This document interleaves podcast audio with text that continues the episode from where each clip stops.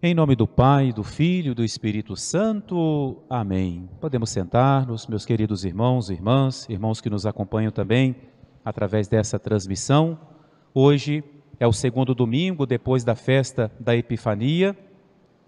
E a partir desse domingo, a igreja vai nos convidar agora a um longo percurso no qual nós vamos meditar, vamos contemplar a vida pública de Jesus, o ministério de Jesus. Até agora contemplamos o seu nascimento, a sua infância. E a vida de Jesus, o seu ministério, começa exatamente juntamente com o batismo, com esse episódio que nós conhecemos como as bodas de Caná. Esse evangelho tem uma importância muito grande, é muito querido por nós, essa passagem do evangelho, e tem uma riqueza de ensinamentos que nós nem, nem podemos comentar todo o Evangelho, senão teríamos que prolongar a missa, não é?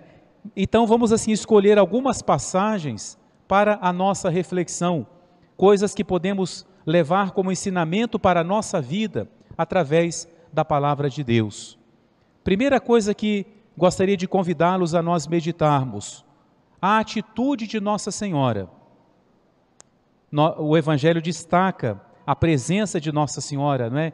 Ela, ela é mencionada como uma, uma, uma presença de protagonista. Ela não está ali como mais um dos convidados. O Evangelho destaca: e estava ali a mãe de Jesus. E Nossa Senhora nunca está por acaso, nunca está ociosa, nunca está em vão. E Nossa Senhora percebe que o casal vai passar por um grande constrangimento pelo fato de que o vinho não deu. E nós vamos tirar como lição, na atitude de Nossa Senhora, nós podemos ver, meus irmãos, duas maneiras de nós olharmos para o próximo. Duas formas de nós vermos a desgraça, a infelicidade, o erro do nosso irmão. Um primeiro olhar seria um olhar curioso e frio.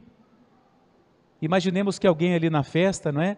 Percebe que o vinho está diminuindo e, e, que fosse uma pessoa que não tivesse um bom coração. E ela ia começar então a falar com os outros: olha, vai acontecer um vexame aí, hein? O vinho está acabando. Já percebeu que o garçom está botando sua meia taça? Que está demorando mais a circular na festa? Não calcularam bem. Esses noivos não sabem fazer festa. É um absurdo convidar a gente e não ter o suficiente para todo mundo. Se fosse o tempo das redes sociais, então, ia começar a postar, né? ia inventar até hashtag para dizer que estava faltando o vinho. Uma maneira de agir. Foi essa de Nossa Senhora? Não. Nossa Senhora também viu. Ela logo percebeu. Coração de mãe, olhar solícito, ela logo percebeu. E Nossa Senhora falou? Falou. Ela comentou a tristeza do, do casal? Sim, ela comentou, mas ela falou com quem podia resolver. Ela não saiu espalhando para todo mundo. Certamente Nossa Senhora chamou Jesus um pouco à parte. E Nossa Senhora também não ficou dizendo: Olha, meu filho, eles calcularam mal, eles foram descuidados, tinha muita gente. Tem até um, um bispo muito santo que fala assim: Bom, um, um detalhe dessa festa também é que Jesus foi e levou 12 homens com ele, que certamente não foram para tomar água, não é? Um, é um bispo muito santo que faz esse comentário, né? E Nossa Senhora não deu nenhuma dessas explicações. Ela simplesmente chamou Jesus e falou: Meu filho, eles não têm vinho. Só isso. Sem precisar falar mais. E por que, que Nossa Senhora falou tão pouco? Porque ela não precisa falar muito com o seu filho. Ela se comunica com o seu filho mais pelo coração do que com as palavras, mais pelo olhar do que pelas suas palavras. Mãe sabe muito bem que é assim, né? Nossas mães às vezes nos dizem muito mais através de um olhar do que com aquilo que elas falam. Então, poucas palavras foram suficientes para Nossa Senhora manifestar a Jesus o que estava acontecendo. Meus irmãos, é hora de agora nós aplicarmos a nossa vida. Qual é o nosso olhar? Como é que eu olho para o erro do próximo? Como é que eu olho quando acontece um vexame, uma coisa constrangedora? Não é? Qual é a minha atitude? Hoje, meus irmãos, existe, vou usar a palavra no sentido errado, é claro, né? Existe uma espécie de um carisma muito em voga hoje que leva muitas pessoas a acharem que elas receberam a missão de divulgar tudo quanto é erro. E agora falo da nossa igreja, da Igreja Católica. Há pessoas que pensam que receberam de Deus essa missão. Tem um escândalo, tem um erro, tem que divulgar, tem que falar. Imaginem, meus irmãos, se na nossa casa nós começássemos a fazer isso, se porque a pessoa fala, não, tem que denunciar, tem que falar, tá bom, vamos aplicar isso dentro da nossa casa. Um irmão seu tem um comportamento inadequado, você, olha aqui o que, é que meu irmão fez, e você publica para todo mundo, você humilha o seu irmão, o seu pai teve um erro, uma falha, olha o que, que meu pai fez, olha o que minha mãe fez. Eu posso fazer isso? Por mais que eles tenham errado? Não. Não. Existe um episódio bíblico, é um parêntese um pouco agora ao comentário do Evangelho, mas que acho que vem ao caso do que eu estou dizendo, na história de Noé. E tem a ver com o vinho. Né? Noé, talvez ainda não conhecia bem o efeito do vinho, fez lá um suco, e o vinho fermentou, o suco fermentou, Noé bebeu e dormiu. Se embriagou, coitado, dormiu e ficou lá meio descomposto meio sem roupa. E um dos filhos de Noé, ao ver o pai ali caído, meio desarrumado, saiu contando para todo mundo: Olha lá o nosso pai, como é que ele está? E começou a achar graça e contar para todo mundo. O que, que os outros dois irmãos fizeram? A Bíblia nos diz: pegaram um lençol e foram de costas para cobrir o pai não tiveram a coragem, ou mais, tiveram o respeito de não olhar para o seu pai naquele estado, cobriram o pai. Quantas vezes nós precisamos na nossa vida usar o manto de Noé? Não é fechar os olhos, não, meus irmãos, não é querer acobertar erros, mas nem tudo tem que ser falado, nem tudo tem que ser divulgado. A nossa igreja, meus irmãos, já é tão humilhada pelos de fora, agora nós que somos filhos, Vamos ficar publicando os erros de nossos irmãos, mesmo que seja de nossos pastores, de nossos pais. É assim que eu faço com a minha mãe, é assim que eu faço com meu pai. Eu quero humilhar mais ainda a igreja. Pensemos nessa atitude. Falo porque isso hoje é muito comum. Não, tem que denunciar, tem que falar. Falar com quem?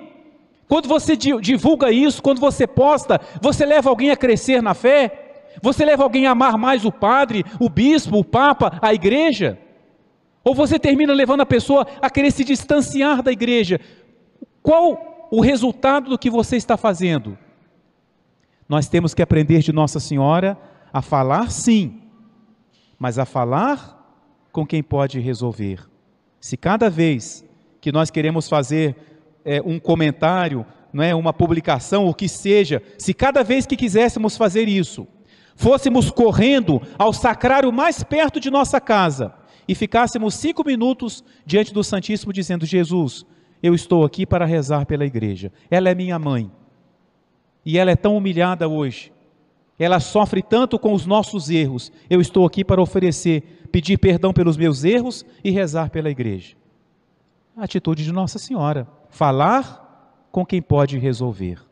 Pois bem, adiantemos no Evangelho para refletir sobre outro ponto a resposta de Jesus a Nossa Senhora. Claro que, primeiramente, parece que Jesus negou o milagre, mas Nossa Senhora conhecia Jesus e ela, ela entendeu que ele não negou. Nós, às vezes, interpretamos como uma negativa porque não entendemos o sentido das palavras que Jesus disse. Muitos falam: não, Jesus disse que não ia fazer o milagre, não chegou minha hora, não chegou minha hora de fazer milagre. Jesus não disse isso. Ele não disse, não chegou a minha hora de fazer milagre. Não. A minha hora, a hora de Jesus, é uma expressão que tem um sentido muito preciso. Toda vez que Jesus fala a minha hora, ele se refere ao quê? A fazer milagre? Não. A pregar? Não. Ele se refere à cruz. A hora de Jesus é a sua paixão. E toda vez que o evangelho usa essa frase para falar de Jesus, queriam apedrejá-lo, mas não fizeram porque não tinha chegado a sua hora. A hora de Jesus é a, é a cruz. Então, em realidade, meus irmãos, Nossa Senhora pediu a Jesus um milagre.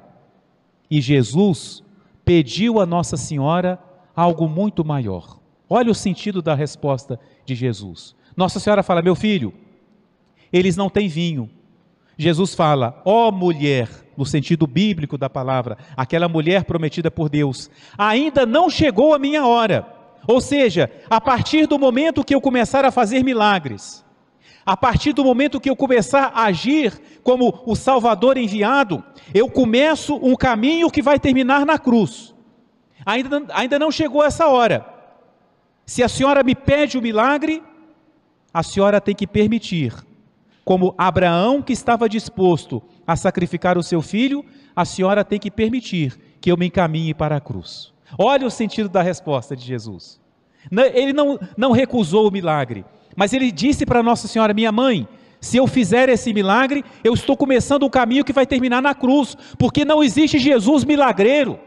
Jesus não veio para fazer milagre, não, ele veio para salvar, e como um dos sinais de que ele é o Filho de Deus, ele faz milagres. Mas a força, a eficácia de tudo que Jesus faz vem da cruz, e tudo está relacionado com a cruz. E Nossa Senhora, ao insistir no seu pedido, ela está consentindo que seu filho comece esse caminho. E de fato, depois das bodas de Caná, né, Jesus vai para o deserto.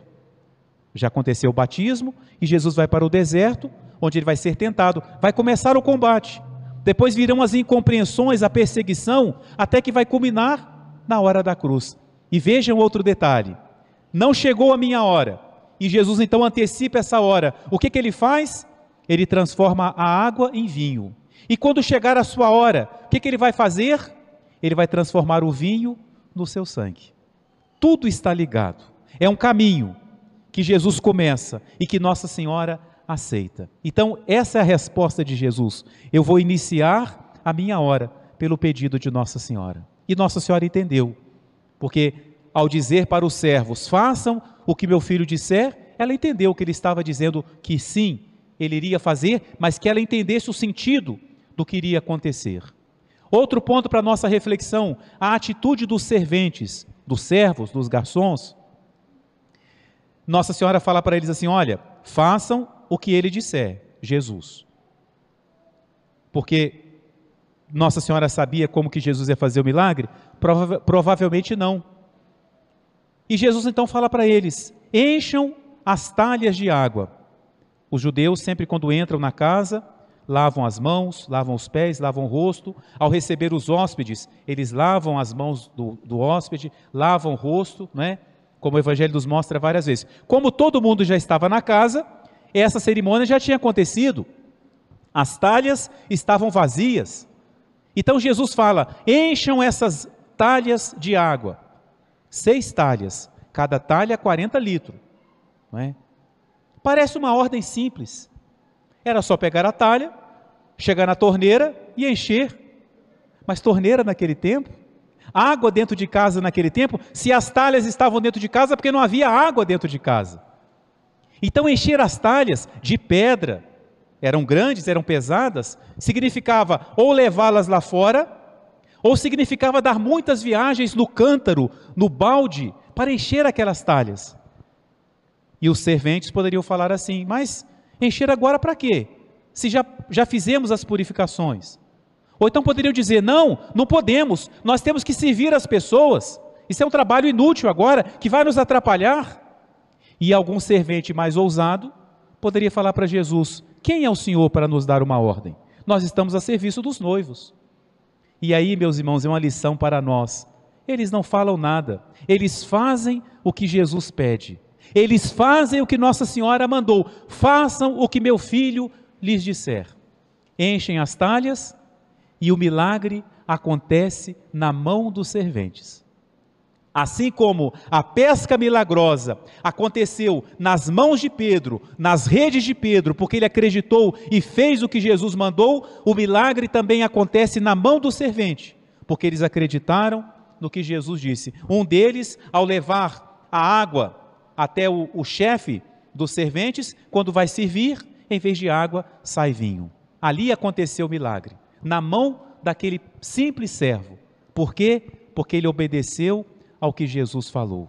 É preciso colocar em prática a palavra de Deus, não é? Deus pode fazer milagres na nossa obediência, na nossa docilidade à sua vontade. Então essa lição também que os serventes dão para cada um de nós. Depois, meus irmãos, no final do evangelho, uma frase também importante para nós. Diz assim São João: Este foi o primeiro dos sinais de Jesus, ele manifestou a sua glória e diz: E seus discípulos creram nele. Ou seja, os discípulos de Jesus, São Pedro, São Tiago, São João, acreditavam em Jesus, sim, mas ainda tinham as suas dúvidas. Será que nós não estamos fazendo uma loucura seguindo esse mestre? Esse mestre que não tem casa, que nos mandou deixar tudo e que fala que temos que viver desapegados. Esse mestre que é recusado pelos grandes, pelos sábios. Será que não é loucura o que nós estamos fazendo? Será que realmente ele é o enviado de Deus? A partir desse milagre, as dúvidas não existem mais. Ou seja, Nossa Senhora alcançou de Jesus dois milagres: a transformação da água em vinho, e mais importante, o fortalecimento da fé dos discípulos. Olha o papel de Nossa Senhora. Os discípulos que duvidavam, que ainda tinham alguma hesitação ao seguir Jesus, agora não tem mais, porque eles viram que Jesus podia fazer. E Jesus fez o milagre porque Nossa Senhora pediu. Foi pela intercessão de Nossa Senhora. Finalmente, meus irmãos, nós voltamos agora às palavras de Nossa Senhora. Nossa Senhora é aquela que sempre pede por nós. Ela é sempre a intercessora. Ela sempre tem esse olhar atento, preocupado nós sabemos que uma das características do quadro de Nossa Senhora do Perpétuo Socorro é que os olhos são grandes, a boca é pequena e os olhos são grandes. É porque Nossa Senhora está sempre com os olhos abertos, sempre aquela mãe solícita que consegue olhar e pensar em todos os filhos e nunca descansa, porque ela se preocupa com os seus filhos. Nossa Senhora disse para é, disse para Jesus: meu filho, eles não têm vinho. Meus irmãos, se Nossa Senhora for fazer hoje essa oração a Jesus, referindo-se a cada um de nós, o que ela diria? Se ela usasse essa mesma oração, meu filho, ela, ele não tem. O que, que Nossa Senhora diria para mim, com relação a mim, com relação a você? É a nossa reflexão. Diz, digamos a Nossa Senhora, na nossa oração, o que nos falta. Minha mãe, o que falta na minha vida é a fé. O que falta na minha vida é a confiança, é a pureza, é a coragem. O que é que falta na nossa vida? É a humildade, é a fortaleza. Digamos isso a Nossa Senhora e ela vai dizer para Jesus: Senhor, Jesus, meu filho, ele não tem. Ela só vai completar a frase. Talvez ela, ela espere de nós que nós reconheçamos aquilo que nos falta. Que nós também passemos por esse constrangimento de reconhecer que não temos tudo, que não vai, nós não vamos dar conta. E que ela peça a Jesus aquilo que falta para nós. Muitos interpretam que na, nesse pedido de Nossa Senhora, no vinho, o vinho na Bíblia muitas vezes é usado para simbolizar a alegria. Então, o que Nossa Senhora pedia para aquele casal também era alegria que não falte a alegria naquele lar. Quem sabe nós precisamos também dessa graça, da verdadeira alegria, da verdadeira paz no coração, a alegria que vai nascer da confiança, a alegria que vai nascer dessa certeza que existe um Deus, que já começou a sua hora e que veio como nosso Salvador. A alegria, a confiança que nasce em nosso coração ao saber que temos uma mãe de olhos abertos, atentos, não para contar para os outros, não para ficar decepcionada, mas ela fala com aquele que pode nos ajudar. Ela fala com aquele que pode trazer a solução para todos os nossos problemas. Eles não têm vinho. O que é que nós não temos? Digamos a Nossa Senhora para que ela diga por nós a seu filho Jesus. Em nome do Pai, e do Filho e do Espírito Santo. Amém.